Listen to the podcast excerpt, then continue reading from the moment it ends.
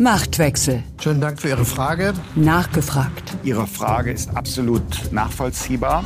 Mit Dagmar Rosenfeld. Und Robin Alexander. Der Bundeskanzler hat alle Fragen beantwortet, die ihm nicht gestellt worden sind. Und keine einzige Frage von denen beantwortet, die wir ihm gestellt haben, meine Damen und Herren. Machtwechsel. Nachgefragt. Ich kann Bing Bing machen. Das hatte Donald Trump einmal im Interview über seine Tweets gesagt, die er mit dem Handy absetzt. Und unser Hörer Jan Oechsler fand, dass es im Deutschen Bundestag zu viel Bing Bing gibt. Die Abgeordneten und Minister bei Sitzungen gefühlt konstant an ihrem Handy sitzen. Darüber haben Robin und ich in der letzten Folge von Machtwechseln nachgefragt gesprochen. Und auch Bundestagspräsidentin Bärbel Baas hat darüber schon gesprochen, worauf uns der Referatsleiter Soziale Medien des Bundestags Frank Bergmann aufmerksam gemacht hat. Auf der anderen Seite äh, bekomme ich viel Zuschriften, dass die Abgeordneten viel zu viel auf ihrem Handy äh, daddeln, wie man so schön sagt. Äh, und äh, da gibt's echt Beschwerden. Also bis hin zu äh, Aufforderungen, ich soll ein Handyverbot aussprechen. Das finde ich ganz interessant. Und ich erkläre dann natürlich, dass das Handy auch ein Arbeitsmittel im Plenum ist für viele Abgeordnete, aber die viele Bürger empfinden das als Unhöflichkeit, wenn man dem Redner oder der Rednerin vorne nicht zuhört und alle gucken auf ihre Handys. Robin, Bärbel Baas hat, wie ich gesagt, es ist ja auch ein Arbeitsgerät, das Handy. Ja, ich bin da beim Hörer verbieten, fertig, aus. Dann machen wir jetzt Fragen beantworten fertig aus. Und zwar die erste Frage ist von Oskar Ewert. Er würde gerne von dir, lieber Robin, in Hinblick auf den künftigen Unionskanzlerkandidaten wissen, ist die Differenz zwischen Merz und Wüst, Günther und den anderen nur eine Generationenfrage, also Alter, Image, Kommunikation, oder gibt es zwischen ihnen echte programmatisch weltanschauliche Konfliktlinien? Super interessante Frage. Die Differenz wird ja von kritischen Medien, aber auch von politischen Gegnern sehr bespielt. Und da wird immer Merz als der Konservative gezeichnet und die anderen äh, wären die mittigeren. So, und jetzt die Merkel-Nachfolger sozusagen. Ja, und, und jetzt ist die Frage, ob das stimmt. Also was ja erkennbar stimmt, ist, Merz ist einfach eine Generation älter. Das ist so, ja. Also diese Differenz gibt es. Und die Frage ist jetzt, ist er wirklich weiter rechts, ja. Und ich glaube, der Unterschied besteht aus der unterschiedlichen Rolle. Also Merz wurde die letzten 20 Jahre wahrgenommen als eine Art innerparteiliche Opposition zu Merkel. Oder dann auch irgendwann ist er ja gar nicht mehr zur Partei hingegangen, also dann sozusagen überhaupt eine Opposition zu Merkel. Und jetzt natürlich als Oppositionsführer zur Ampel. Und Hendrik Wüst und Daniel Günther sind Regierende und dann noch in einer schwarz-grünen Koalition. Ja? Und Friedrich Merz muss das ganze Land bespielen, also inklusive den Osten, wo die Uhren anders ticken. Und die beiden jüngeren Herren sind die Chefs von westdeutschen Bundesländern, wo die AfD zumindest bisher eine deutlich äh, geringere Rolle spielt. Also da würde ich erstmal abheben auf Rollenunterschied und Generationenunterschied. Und wenn man dann geht in die politische Substanz, dann wird es ganz interessant. Also als Friedrich Merz in den 90er Jahren angefangen hat, war er zuerst Europapolitiker und dann war er ein Protagonist des berühmten Leipziger Parteitags, also des liberalsten Parteitags, den die Union je gemacht hat. Er war ganz früh zum Beispiel immer für einen Mindestlohn. Und wenn er etwas ist außenpolitisch, dann ist es neben dem Europäertum ein geschworener Transatlantiker. Ja? Also das gibt kein Bild, wo man sagen würde, Union rechts außen. Auch in den 90er Jahren nicht. Und gegen ihn werden dann Dinge ins Feld geführt, wo er in den 90ern im Bundestag abgestimmt hat, wie man heute nicht mehr abstimmen würde. Da ist die berühmte Entscheidung 1997 über Vergewaltigung in der Ehe. So, da wird immer erzählt, oh Gott, Friedrich Merz hat für Vergewaltigung in der Ehe gestimmt. So, das ist so natürlich Quatsch. Die Debatte war damals, das kann man sich heute gar nicht mehr richtig erklären, aber so war es, es ging um die sogenannte Widerspruchsklausel. Also muss die Staatsanwaltschaft eine Vergewaltigung in der Ehe verfolgen, wenn die Ehefrau sagt, ich möchte das nicht mehr. Und da haben damals eine Reihe Unionsleute gesagt, nein, aus einem bestimmten Verständnis von Ehe und Familie. Und unter diesen Leuten, die damals Nein gesagt haben, die im Parlament übrigens unterlegen sind, war unter anderem Gerda Hasselfeld, die frühere CSU-Frau, die nun wirklich in Unionskreisen die tougheste Frau ist, die da so je rumgelaufen ist, ja. Also heute würde man sicherlich so nicht mehr abstimmen. Ich glaube, auch Friedrich Merz würde das nicht tun, ohne mit ihm darüber gesprochen zu haben. Aber dass das damals ein Zeichen von besonderer Superkonservativheit wäre, stimmt einfach nicht. Ein Punkt aus der damaligen Zeit ist ja auch die Leitkultur, die Friedrich Merz eingefordert hat, die ihm damals den Ruf eingebracht hat, ein Rechtsaußen zu sein. Heute ist die Leitkulturdebatte ja akut wie nie und ein Wüst sieht das doch nicht viel anders als ein Friedrich Merz. Ja, das sind ja immer so Codes, ne? Und die Codes sind A, Leitkultur oder B, Multikulti. Und dann sagt man, da muss sich jeder entscheiden und wer halt für das Falsche ist, ist irgendwie schlimm rechts. Und das ergibt keinen Sinn, äh, schon gar nicht im Unionskontext. Weil ein Beispiel, Angela Merkel hat mal einen Deutschlandtag der Jungen Union schon als Kanzlerin mit der Ansage bestritten, Multikulti ist gescheitert. so, ne? Weil das ist ja, diese Begriffe kannst du ja aufladen. Also du kannst sagen, Multikulti ist gescheitert im Sinne von alle leben nebeneinander her und es gibt überhaupt keine gesellschaftliche Teilhabe und wir wissen gar nicht, was unsere arabischen Nachbarn in Neukölln machen und das bringt's irgendwie nicht. So kannst du das sagen. Und Leitkultur zu sagen ist, arabische Kinder sollen bitte auch Deutsch sprechen in der Schule und das lernen wo ja kein verständiger Mensch sagen würde, das machen wir nicht mehr. Ne? So, also dieses Leitkultur-Ding, das ist mit Friedrich Merz verbunden, das stimmt, aber wenn du dir das neue CDU-Programm anguckst, wir hatten ja im Podcast darüber gesprochen, sind die wieder bei Leitkultur und gerade die liberalen Protagonisten wie eine Karin Prien würden sagen, Leitkultur auf jeden Fall, weil zur Leitkultur gehört auch die Verantwortung für die Shoah und ein vernünftiges Verhältnis zu Israel. Also was die Programmatik angeht der CDU, da gibt es doch keine inhaltlichen Differenzen, keine großen zumindest, zwischen Merz und der jüngeren Generation von Wüst und Günther. Naja, es ist ja eher noch interessanter, weil wenn du dir diese beiden Jüngeren anguckst, Hendrik Wüst wurde überregional bekannt 2007 mit der sogenannten Einstein Connection. Die Einstein Connection war ein Treffen von Philipp Missfelder, Herrn Mappus und einem gewissen Herrn Söder, den man heute noch kennt. Richtig, und Einstein rührt ja nicht daher aus der Klugheit und der Relativitätstheorie dieses Einsteins, sondern es ist ein Café, um das es geht. Ja, das ist das Café, wo man sich als Politiker trifft, wenn man gesehen werden will. Und diese vier tranken halt im Einstein einen Kaffee und riefen vorher ein paar Leute an, dass sie einen Kaffee trinken. Und da einige Korrespondenten trotzdem verpasst hatten, vor dem Lokal herumzulungern, riefen sie auch hinterher nochmal an und erzählten, was sie da gemacht haben. Auf jeden Fall, diese vier jungen Männer produzierten ein Papier, das hieß Moderner bürgerlicher Konservatismus warum die Union wieder mehr an ihre Wurzeln denken muss. Und das war damals natürlich ein Anti-Merkel-Papier, weil das war ja die GroKo und die Sozialdemokratisierung der CDU und so weiter. Also, damals galt Henrik Wüst als Jungrechter. Ja, und er hat ja auch diesen Absprache angeblich mit Jens Spahn, also Jens Spahn macht die Karriere im Bund und äh, Henrik Wüst macht die im Land und so weiter. Also auch Wüst stand lange unter Rechtsverdacht. Das hat sich etwas gegeben, seit er Ministerpräsident ist und sich Staatstragen gibt und halt so super mit den Grünen regiert. Und selbst der Dritte im Bunde, Daniel Günther, der ja intern Genosse Günther genannt wird und der nun wirklich gezielt vor allen Dingen von der CSU unter bösen Linksverdacht gesetzt wird. Ich erinnere noch, als er noch nicht Ministerpräsident war, sondern ein aufstrebender Landespolitiker in Schleswig-Holstein und sich erstmal gegen innerparteiliche Konkurrenz durchsetzen musste, da hat er auch eine konservative Kante gezeigt. Da hat er betont, dass er Katholik ist, wie übrigens alle diese anderen Männer, über die wir sprechen. Da hat er erzählt, dass es ganz wichtig wäre, dass in Kitas weiter Schweinefleisch angeboten werden darf.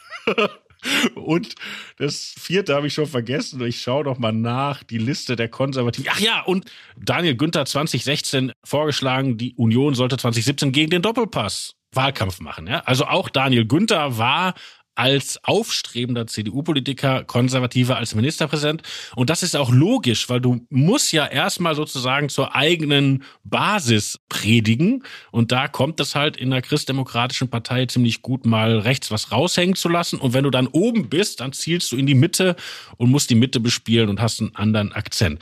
Von daher würde ich sagen, die drei sind sich bis auf den Generationenunterschied wirklich ähnlich. Also Wüst hat eine Tochter, Günther hat zwei Töchter, Merz hat auch zwei Töchter und einen Sohn.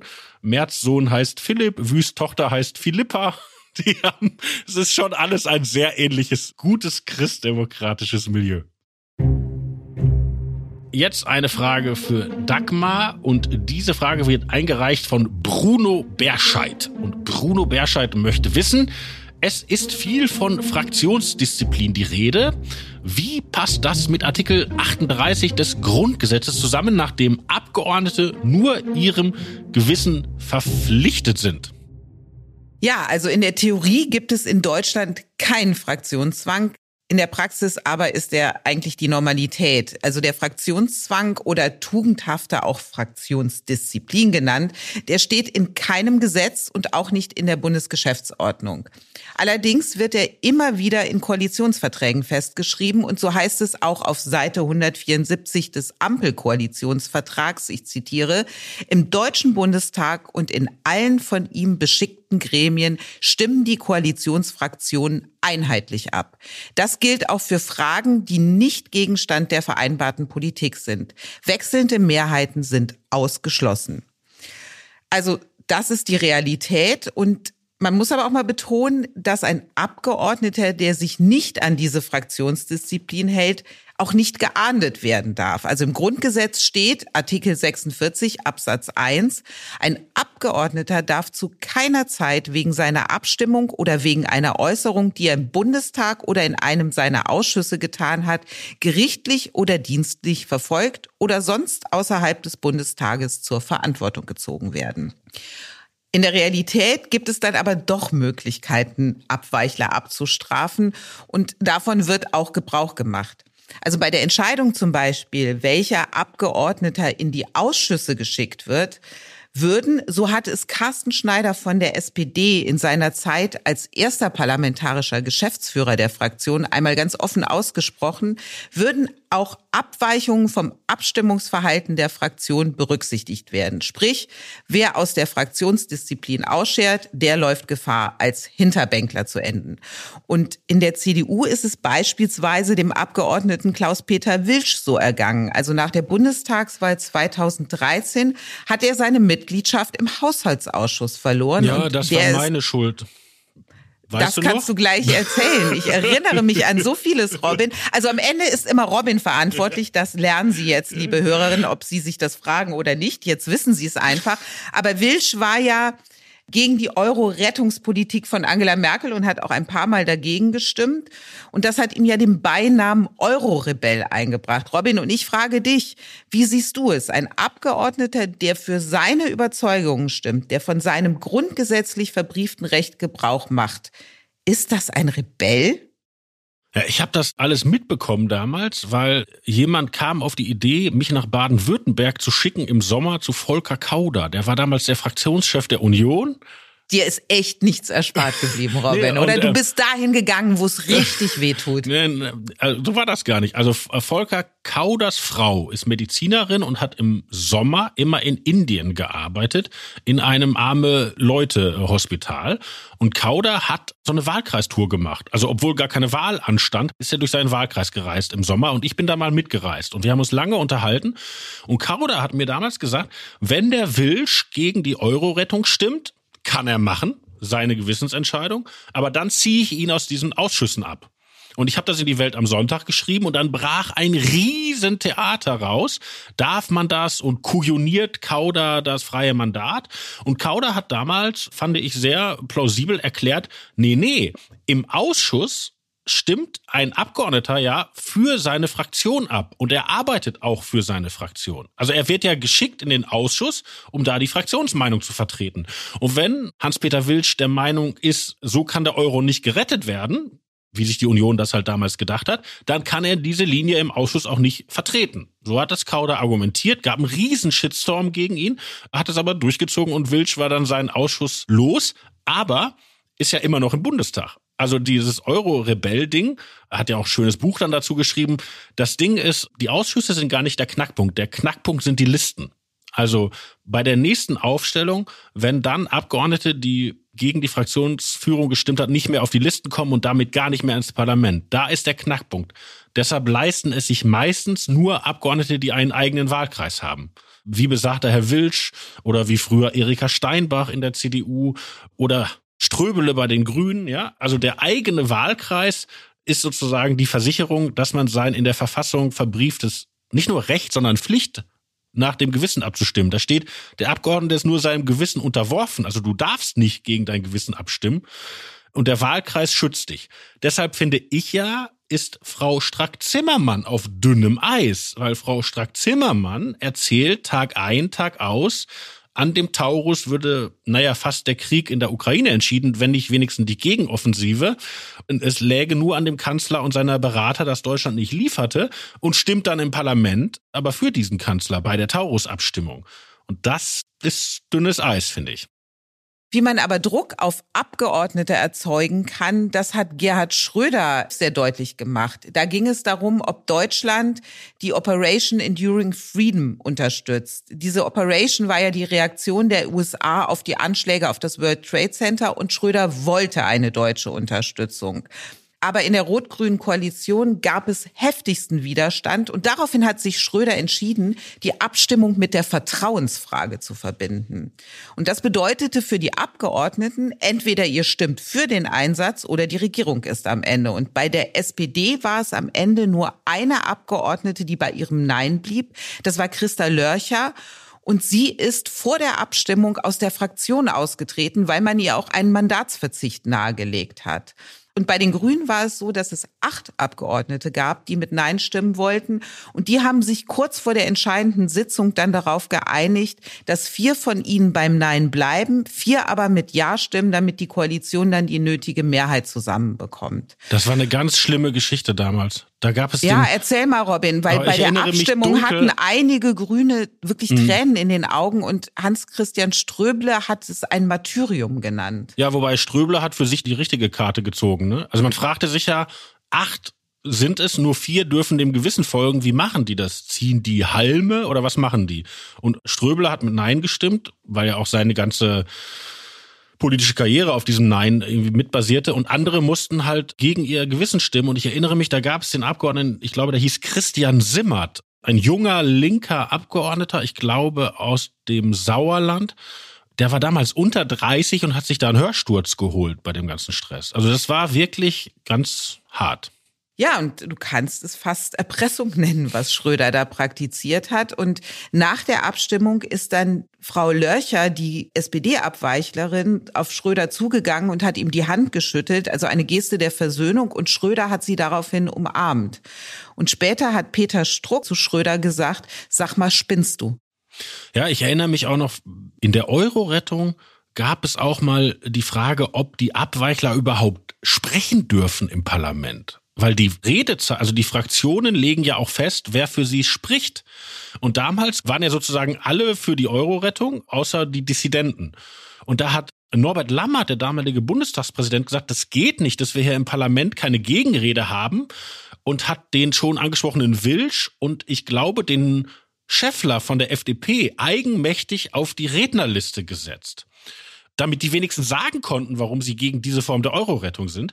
Und das hat dem Lammert riesen Ärger eingebracht. Also die PGFs haben gesagt, das ist Lammertsches Landrecht, ein ungeheuerlicher Skandal. Und auch Frau Merkel war da überhaupt nicht happy drüber. Happy sind wir über die nächste Frage. Die kommt von Nico Murach. Einer der blassesten Minister im Kabinett ist für mich überraschend Cem Özdemir. Wieso hört man inhaltlich so gar nichts von ihm und wäre das Landwirtschaftsministerium nicht eigentlich eines, mit welchem die Grünen punkten könnten? Robin, nach den Bauernrebellionen ist es schwer für Özdemir zu punkten, oder? Naja, es gab ja schon mal eine Landwirtschaftsministerin, das war die Renate Künast. Die war aber Landwirtschaft und Verbraucherschutz und hat den Verbraucherschutz sehr viel stärker ins Zentrum ihres Wirkens gestellt, weil sie halt darauf abzielte, ich bin die Politikerin, die euch Ökosiegel für den Supermarkt und glückliche Tiere und so weiter und so fort. So nach dem Motto, im Supermarkt gibt es Wählerinnen und Wähler zu holen, bei den Bauern eher nicht. Und Özdemir ist ja jetzt sehr überraschend in diesen Posten gekommen. Den sollte ja eigentlich Toni Hofreiter bekommen. Das war ja der Plan. Und Hofreiter spricht wie ein Bauer, sieht auch aus wie ein Bauer und isst Fleisch und es hätte zumindest habituell alles sehr gut werden können. Und dann, wir haben die Geschichte schon öfter erzählt. Also, über Toni Hofreiter muss man aber auch sagen, er malt und schreibt Gedichte. Also er hat auch eine durchaus künstlerische Ader in sich. Ja, und er hat auch oft recht zu dem, was er zur Ukraine sagt, auch wenn es viele Absolut. nicht mehr hören können. Egal. Aber also Özdemir kam ja dann auf diesen Posten, weil die Grünen von ihrer eigenen Identitätspolitik in den Hintern gebissen wurden. Und Özdemir dann überraschend Landwirtschaftsminister als Großstadtkind, als Migrantenkind und als Vegetarier. So. Und ich finde, dafür hat er das doch bis zu diesen Bauernprotesten jetzt gar nicht schlecht gemacht, weil er versucht halt die Kante zu nehmen. Ja, also nicht wir Grünen sagen euch Bauern, wie ihr so wirtschaften müsst, sondern wie kann ich mit euch gemeinsam Fortschritte machen beim Tierschutz, beim Klima und so weiter und so fort. Und damit ist er doch lange relativ weit gekommen. Und dass er nicht im Zentrum der gesellschaftlichen Kämpfe stand, ist doch jetzt aus dieser Perspektive gesprochen eigentlich gut gelaufen. Hat sich natürlich. Bis es ihm die eigenen Leute dann Ja. versaut haben, als sie beschlossen, den Bauern Subventionen zu streichen. Ja, und da war aber doch auch interessant, dass er sofort gesagt hat, ich war nicht involviert und er hat sich ja auf der Bauerndemo neben den Oberverbandsbauern gestellt und da gezeigt, wer er ist. Und das alles hat natürlich den perspektivischen Fluchtpunkt der Ministerpräsidentenschaft von Baden-Württemberg, ja, weil Winfried Kretschmann hört auf und die brauchen einen neuen und es gibt eine Menge Leute, die sagen, Herr Özdemir wäre der ideale baden-württembergische Kandidat für die Grünen bei der nächsten Landtagswahl. Und dann darf man natürlich nicht zu hartes parteipolitisches Profil aufbauen. Man muss ja wieder von den Kretschmann-Wählern gewählt werden, die gesagt haben, den wähle ich, obwohl der Grüner ist und nicht weil er Grüner ist. Die nächste Frage kommt von einer anonymen Frau, wobei ich mich frage, unsere Redakteurin Sonja Gillert, woher weiß die, dass das eine Frau ist, wenn sie doch anonym die Frage einreicht? Weil sie die unter einem Namen eingereicht hat, aber wahrscheinlich nicht möchte, dass ihr Name Ah, veröffentlicht verstehe. wird. Ja. Okay, aber liebe Hörerinnen und Hörer, das ist eine Ausnahme. Eigentlich arbeiten wir hier nach dem Klarnamenprinzip. Wenn Sie möchten, dass Sie eine Frage stellen, müssen Sie einen Namen dazu senden. Wir prüfen allerdings nicht, ob das Ihr echter Name ist, oder? Sehr schön. Also, die anonyme Frau möchte wissen, weshalb wird der von mir sehr geschätzte Robin Alexander in jeder Folge zum Grüß August mit der Aufforderung, Robin hat immer das letzte Wort degradiert, die dieser mit einem lapidaren Auf Wiederhören beantwortet. Hat in meinen Ohren so eine ähnliche Qualität wie das von unserem Kanzler immer bemühte You'll never walk alone oder so. Oder so. Also, ich kann erklären, wie es zustande gekommen ist, dass Robin das letzte Wort bekommen hat, weil ich fühle mich immer an Goethes letzte Worte erinnert, die ja bekanntlich geheißen haben sollen, mehr Licht. Und Robin bringt so viel Licht in die dunklen Ecken des politischen Geschehens, dass er natürlich das letzte Wort bekommt in diesem Podcast. Liebe Hörerinnen und Hörer, glauben Sie davon kein Wort. Dies ist ein Politik-Podcast. In der Politik geht es um Macht und das, was Frau Rosenfeld hier macht, ist ein Machtspiel. Weil in der Politik hat doch nicht Macht, wer das letzte Wort spricht, sondern wer das letzte Wort erteilt. Und ich habe Genau, hier bei uns gibt es Woman's Planning, möchtest du mir jetzt unterstellen, nein, ja? nein. Äh, Unser Verhältnis ist klar. Du bist die Chefin. Ich darf hier ganz viel reden, aber auf deine Ansage. Und das zelebrierst du bei jedem Abschied hier. Du sagst mir, dass ich noch was sagen darf. Aber ist okay. So ist das bei uns und läuft ja. Und somit zelebriere ich auf ein neues Robin. Wie immer hast du das letzte Wort. Auf Wiederhören.